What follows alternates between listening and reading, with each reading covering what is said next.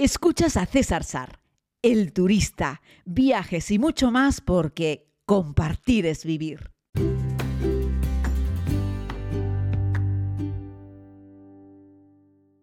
Muy buenos días, querida comunidad. Bienvenidos a este tiempo de podcast. Hoy voy a responder a una solicitud, no recuerdo qué persona de la comunidad estos días, me pidió que hablase sobre qué aplicaciones llevo en mi teléfono móvil cuando viajo.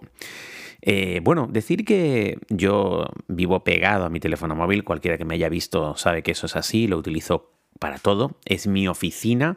Mi segunda oficina sería el iPad, aunque estoy pensando en venderlo y comprarme un MacBook Pro pequeñito porque bueno, para editar vídeo y todo eso con el iPad Pro es un coñazo espectacular.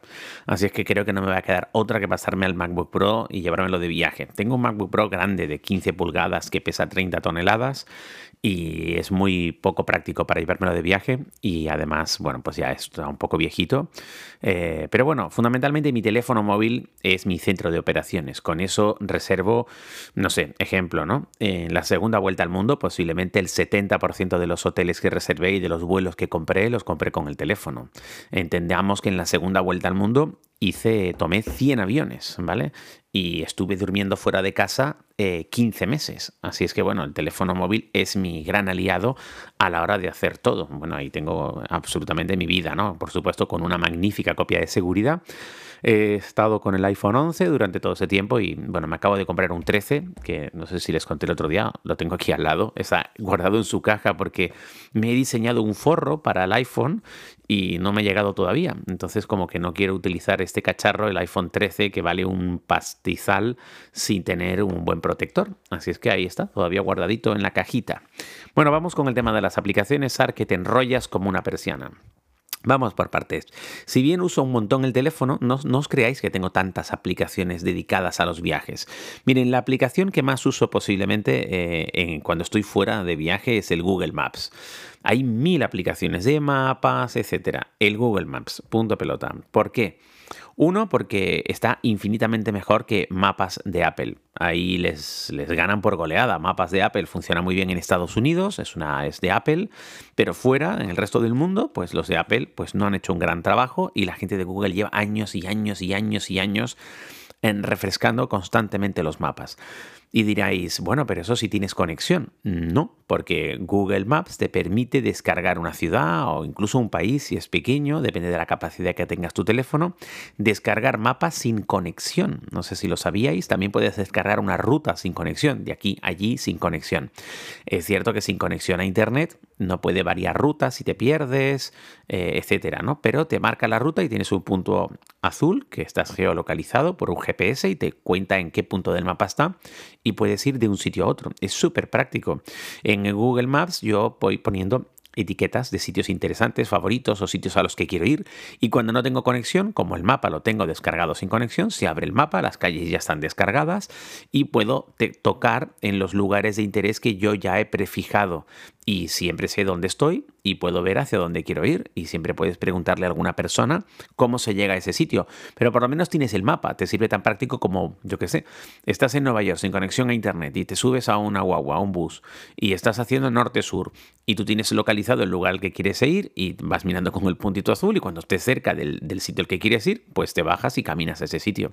Este es el modo como más rudimentario, pero por lo menos tienes siempre contigo un mapa, mucho mejor que un mapa de papel porque la has ido poniendo todas las etiquetas y porque te dice permanentemente dónde estás. Así es que mi aliado número uno para cualquier viaje es Google Maps y yo voy descargando mapas sin conexión. El secreto es utilizar mapas, eso, que pues tú los, los, tienes descargados y los utilizas cuando quieras en el lugar al que vas. Luego los borras y ya está. Depende de la capacidad de tu teléfono. Algunos de estos mapas ocupan muchos cientos de megas, pero merece la pena. Algunos ya los tengo como fijos descargados y otros pues los descarga y luego puedes configurar lo que se borre, yo que sé, a los 30 días o que se borre a los 6 meses o algo así, ¿no? Así que bueno, ese sería mi primer herramienta aliado. Luego está el Waze, eh, fundamentalmente para coche, eh, que en realidad lo compró Google Maps. En muchos lugares, sobre todo por ejemplo en América Latina, se usa mucho el Waze. Y el Waze te da la misma información que Google Maps, pero te lo muestra en un entorno, bueno, más juvenil, podríamos decir, más divertido. Y el Waze además te cuenta cosas como dónde está la policía, dónde ha habido una retención, el motivo de la retención del tráfico, etcétera, ¿no? Yo me sigo quedando con Google Maps, pero ya os digo, en un montón de países, sobre todo América Latina, el Waze, que antes era una aplicación independiente, bueno, oficialmente sigue siéndola, pero lo ha comprado Google Maps, así es que los mapas sobre los cuales corre tu cochecito, porque puedes ponerle el color a tu cochito y todo lo que tú quieras, eh, pues eh, ya te digo, es mucho más amigable, pero es de, es de Google Maps. Otra aplicación para moverse de un lado a otro, que esto lo suelo usar no solo cuando estoy en el sitio, lo suelo usar cuando estoy preparando un viaje, sobre todo cuando quiero saber cómo se conectan dos puntos de una forma un poco menos habitual es Rom to Río. Roma 2 Río, es decir, Rome 2 con números Río, es decir, de Roma a Río, a Río de Janeiro, Rom to Río. Es una aplicación que yo uso para saber, yo qué sé, estoy en Bangkok y quiero ir a Luang Prabang. ¿No? Es decir, estoy en Bangkok, en Tailandia, y quiero ir a Luang Prabang, que está en Laos. ¿Cómo llego? Bueno, pues está muy bien, porque este agente te combina muchísimo mejor que Google, sobre todo para trayectos que no son obvios, ¿no? Es decir, ¿cómo ir de Madrid a Barcelona? Bueno, vale. Pero para sitios un poco más complicados, te va a dar las combinaciones. Pues de aquí a aquí hay una guagua, un bus, hasta un pueblo, y luego tienes un tren, y luego tienes que coger un taxi, por ejemplo.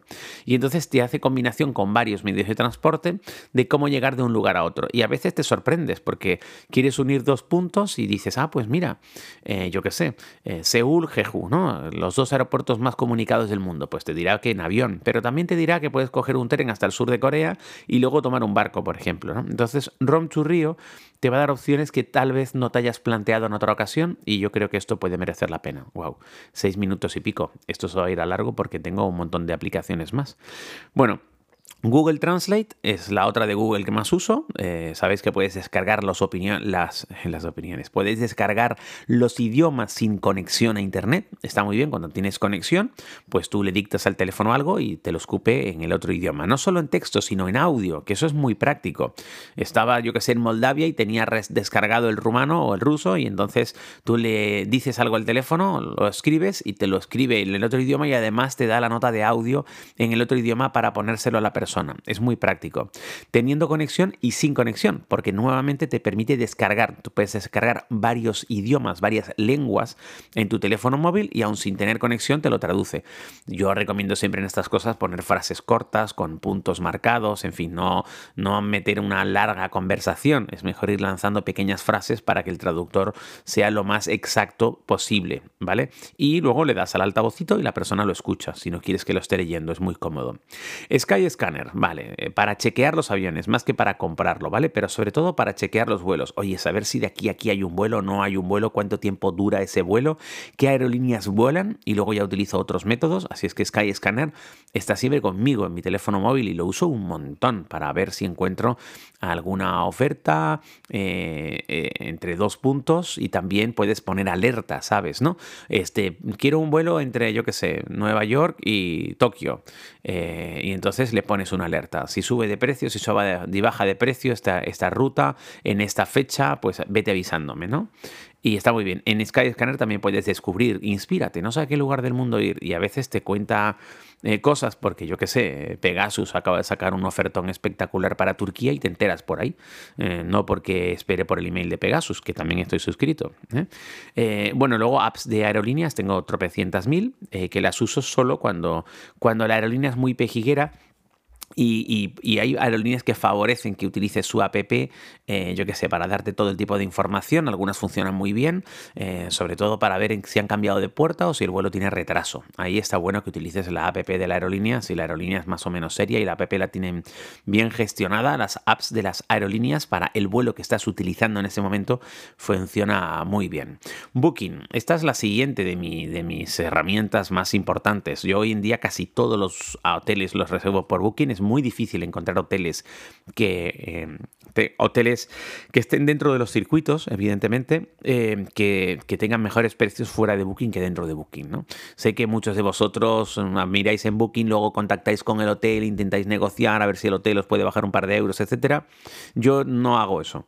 Eh, sobre todo porque soy un poco más desconfiado y prefiero tener paraguas de Booking que no tenerlo. Cuando hablas con el hotel, luego si vas, la habitación no era la que tú esperabas, solamente le puedes discutir al hotel y en según qué lugares del mundo, mm, pues el hotel te va a decir que adiós muy buenas y te vas a quedar ahí con dos palmos de narices. Yo prefiero tener el respaldo de un intermediario, en este caso Booking, que sí, que, te va a costar a lo mejor dos euros más que reservándolo en el hotel, pero, pero prefiero tenerlo. Un día podríamos dar, bueno, yo doy una charla sobre cómo reservar alojamientos, que por cierto la doy en estos viajes que organizo con la comunidad. Uno de los valores añadidos que ofrezco a las personas que se vienen es que doy varias conferencias. Una es cómo comprar billetes de avión barato, otra es cómo reservar correctamente una reserva de, hotel con Booking o con otros. Otra aplicación es Airbnb eh, que la uso no tanto como Booking, pero sí bastante, sobre todo cuando yo voy al mismo lugar a una estancia de una semana o más. Ahí es cuando uso Airbnb, cuando quiero más confortabilidad, quiero un pequeño apartamento para mí solo, o quiero una habitación más amplia, o sobre todo quiero un alojamiento que tenga cocina, eh, lavadora, etcétera, y no me quiero meter en un hotel, eh, pues ahí uso eh, Airbnb y la verdad es que me, va muy bien. Eh, recordemos que tanto Booking como Airbnb no son propietarios ni de hoteles ni de apartamentos, son solamente un intermediario. Luego hay que tener clara una serie de técnicas a la hora de saber elegir dentro de estas plataformas. ¿vale?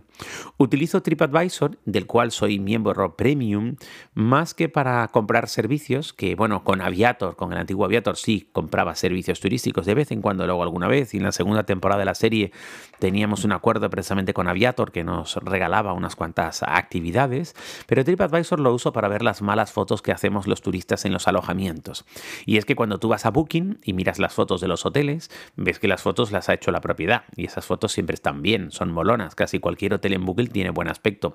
Si las fotos que sube la propiedad a Booking ya son feas, es que el hotel es terrible, ¿no? O sea, si el propio propietario eh, te sube una foto que es eh, fatal, es que el hotel es fatal, ¿no? en términos generales. Sin embargo, yo me voy a TripAdvisor para chequear el hotel, no solo por las valoraciones, que para eso también hay algún truquete sobre qué entender, es decir, si un alojamiento tiene solo 40 valoraciones, en TripAdvisor me da igual que tenga tope de estrellas, eh, porque solo tiene 40 valoraciones. Si un hotel tiene 1200 valoraciones y está casi en la parte de arriba, es que es muy bueno porque ante un volumen tan grande seguir estando en los primeros puestos es importante.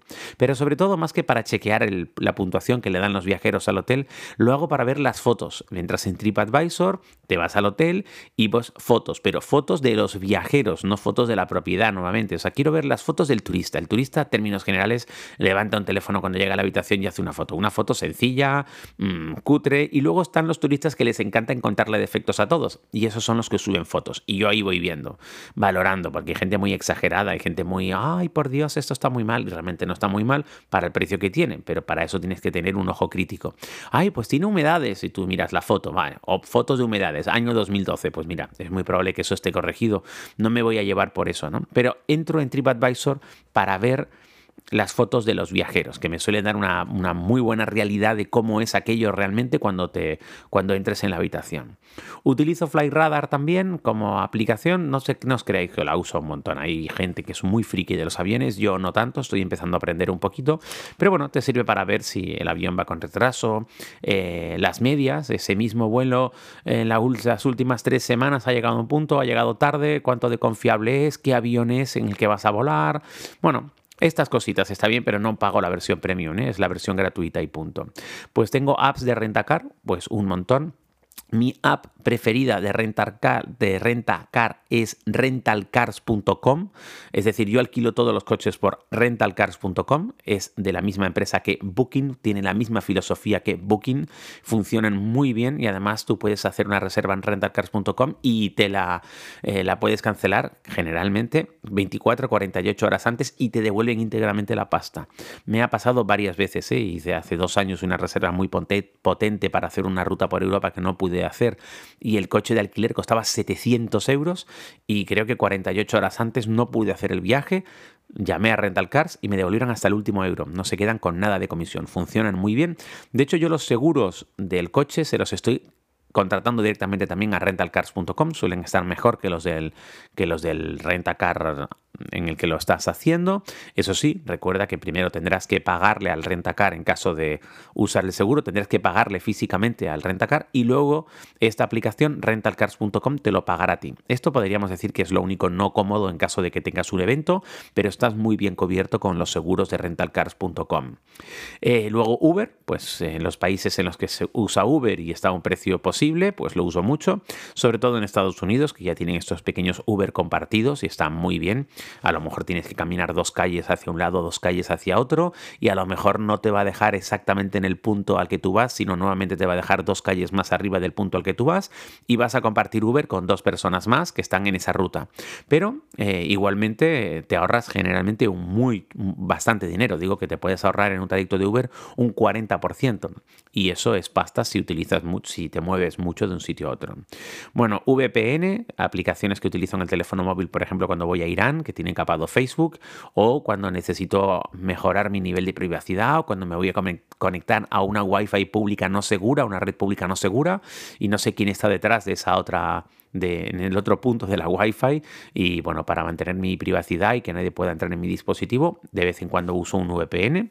Wallet de Apple, que es la aplicación donde guardo las tarjetas. Eh, la tarjeta por ejemplo, no solo las, boarding cards, las tarjetas de embarque eh, o mis reservas de booking las guardo en wallet, pero en wallet tengo mis tarjetas de crédito y yo pago con el wallet. Es decir, yo eh, ahora, por ejemplo, que estuve en Nueva York, no llegué a tocar físicamente un dólar con mi mano, lo pagué todo con tarjeta. Pero aunque llevo las tarjetas de plástico de crédito o débito bien guardadas, siempre que puedo pago por contact, ¿eh? con contacto con el teléfono, con el wallet de Apple pago. Tengo mis tres tarjetas en, dentro del teléfono. Es una maravilla porque la persona que te cobra nunca toca físicamente tu tarjeta, por lo tanto no la puede copiar, no sabe ni siquiera con qué estás pagando y es maravilloso, me parece súper seguro y yo ya pago casi todo lo que puedo en el mundo, lo pago a través de mi teléfono móvil con la tarjeta de los bancos que tengo en el wallet y me va súper, súper bien y no he tenido nunca problema de que me hayan clonado una, una, tarjeta o que me hayan robado una tarjeta.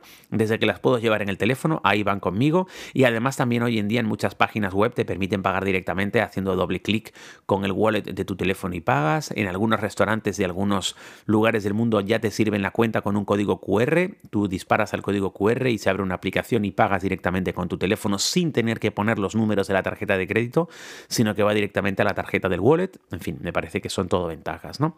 La tarjeta Priority Pass eh, la aplicación de Priority Pass, aunque la tarjeta Priority Pass la tengo también en el wallet, pero la tengo también en la propia aplicación de Priority, que la utilizo para ver en este aeropuerto. Hay sala VIP y qué críticas tiene dónde está localizada y qué horario tiene y cuáles son las restricciones o las normas de uso de la, de la de la sala. Entonces me ayuda a llegar a veces tres horas antes de un aeropuerto y me pilla la hora de comer, me voy a la sala y como. Y quiero saber si está abierta, si hay o no hay disponibilidad. Y eso me ayuda mucho a la hora de planificar un viaje, saber a qué hora llego al aeropuerto y saber si tengo que comer antes de ir al aeropuerto, llevarme comida al aeropuerto o si puedo comer en el aeropuerto porque tengo mi acceso a, a las salas. Para personas que viajamos mucho como yo, merece la pena. Creo que un día os he hablado ya sobre esta aplicación de Priority Pass que merece la pena si viajáis mucho. Mark o Travel es una aplicación que utilizo para marcar los, lo diré, es una aplicación que utilizo para marcar los países en los que he estado, porque hace como 6, 7 años me pidieron en una conferencia que dijese los países y los pusiese en un mapa, y nada, simplemente voy y marco el país en el que he estado y punto pelota. Me saca un mapa del mundo con colorcitos de los países en los que he estado, y bueno, está bien, es divertido. Y luego también Skype, Skype que ya diréis, pero César, si hoy en día todo el mundo habla por eh, audio de WhatsApp, o todo el mundo habla por Messenger de Facebook, o todo el mundo habla por FaceTime, bueno, sí, pero cuando la conexión a Internet es muy pobre, es débil, es básica y el WhatsApp no te funciona bien, yo utilizo Skype, porque Skype fue la primera aplicación fundamentalmente de, de mm, VoIP, ¿no? para hablar de voz por datos, y la han ido optimizando, es decir, esta gente no se quedó atrás, la gente de Skype, y trabajan muy bien. Y además Skype le puedes poner un saldo para llamar o a un país concreto o al mundo. Y por muy poco dinero. Es decir, lo que no puedes es llamar a tu propio país. Pero yo puedo ponerle en mi tarjeta Skype, yo que sé, 5 euros para llamar a cualquier país que no sea, o sea, perdón, para llamar por ejemplo, desde cualquier país a España. Esa es punto uno, ¿vale?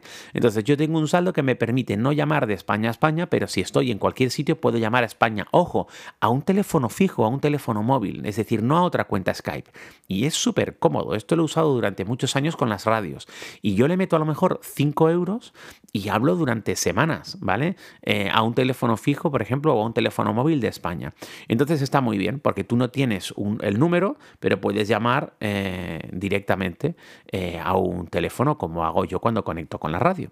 Así es que bueno, casi 20 minutos rajando de aplicaciones. Espero que eso haya resultado interesante y no estéis a estas alturas del podcast durmiendo. un abrazo muy grande, querida comunidad. Cuídense mucho, equipaje ligero, corazón contento.